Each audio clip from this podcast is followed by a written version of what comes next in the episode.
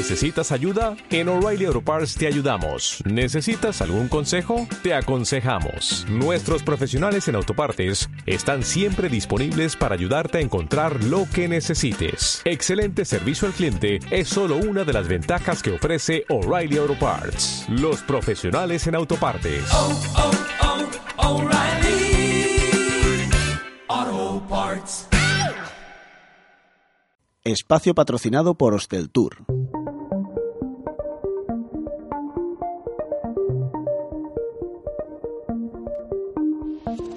Apuntes para el turismo. Hoy viajamos a países de todo el mundo para conocer sus hábitos de turismo y el interés de estos mercados por España como destino turístico. En el programa número 95 de Apuntes para el Turismo hablamos de turismo japonés, musulmán y viajes a África. Turismo japonés. La llegada de turistas japoneses a España ha aumentado de manera progresiva en la última década. Nuestro país ha pasado de recibir 250.000 viajeros nipones anuales a más de 400.000. Estas cifras, unidas al gasto en destino, hacen de este mercado emisor uno de los más interesantes de Asia. De ahí que destinos y empresas turísticas estén multiplicando sus esfuerzos de promoción en Japón. Los destinos vacacionales preferidos por los japoneses son Hawái, Australia, Italia y Francia. España se sitúa en la décima posición.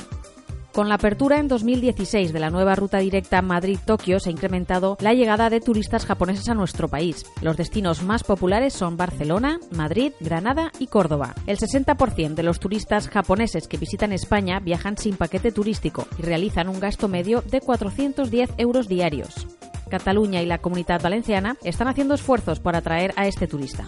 La Agencia Catalana de Turismo acaba de poner en marcha una nueva campaña de promoción en Japón para dar a conocer los principales atractivos culturales y gastronómicos de Cataluña. La Generalitat Valenciana, por su parte, planteará una oferta turística acorde a la demanda de los turistas japoneses, centrada en el producto gastronómico y en las experiencias vinculadas al mismo, como visitas a bodegas y viñedos, la ruta de los olivos milenarios, la recolección de trufas o incluso la participación en la elaboración de una paella en la albufera. La construcción de la línea de AVE entre Barcelona y Valencia, cuyo inicio está previsto para 2019, contribuirá a fomentar el flujo de turistas nipones entre una y otra comunidad.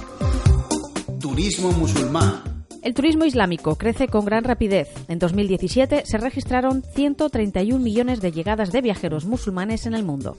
Los musulmanes constituyen uno de los grupos de población que más crece, así como su clase media, especialmente en enclaves como los países del Golfo, Indonesia y Malasia, economías en crecimiento que también están impulsando los viajes de negocios. Así, el turismo musulmán se ha convertido en uno de los mercados de mayor progresión en la industria turística. Los principales países a los que viajaron los turistas musulmanes en 2017 fueron Arabia Saudí, Malasia y Emiratos Árabes Unidos. La expansión de estos viajeros, caracterizados por un alto poder adquisitivo, ha llevado a muchos destinos a incorporar productos y servicios adaptados a sus necesidades, lo que ha contribuido a diversificar los lugares que visitan. De este modo han aumentado sus desplazamientos a los países no islámicos y entre ellos España se situó el año pasado en segunda posición, por detrás de Rusia y delante de Francia. Golfo Pérsico. En 2017 España recibió 300.000 turistas procedentes del Golfo Pérsico, el doble que hace apenas dos años. España podría convertirse así en un destino preferente para los turistas del Golfo, según pudo observarse en la última edición de la feria Arabian Travel Market, celebrada en Dubái.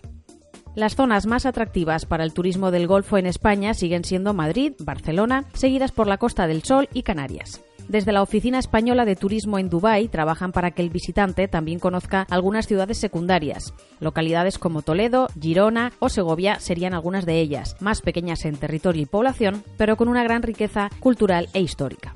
También se estudia derivar a estos turistas al norte de la península, especialmente Asturias y País Vasco, dos áreas desconocidas en la región del Golfo, pero con gran atractivo turístico para este mercado. Destino a África. Romper el tabú de África, continente que se asocia como un lugar peligroso, es uno de los principales retos del turismo solidario. Distintas organizaciones ofrecen estancias turísticas o experiencias de voluntariado en países africanos, con el fin de acercar la cultura y tradiciones del continente a los turistas de todo el mundo.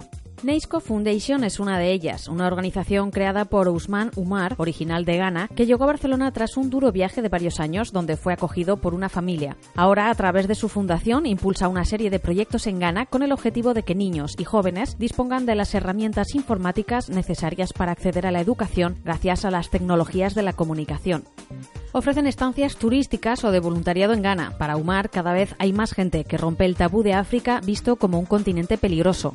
Desde la fundación animan a visitar la Ghana auténtica, primero como turistas y más tarde, cuando ya se ha conocido la realidad del país, involucrarse en una experiencia de voluntariado. Y hasta aquí el programa de hoy. Volvemos la semana que viene con más noticias de turismo. Tienes todos nuestros podcasts en iVoox y iTunes. Y siempre que quieras, nos lees en hosteltour.com. Espacio patrocinado por Hosteltour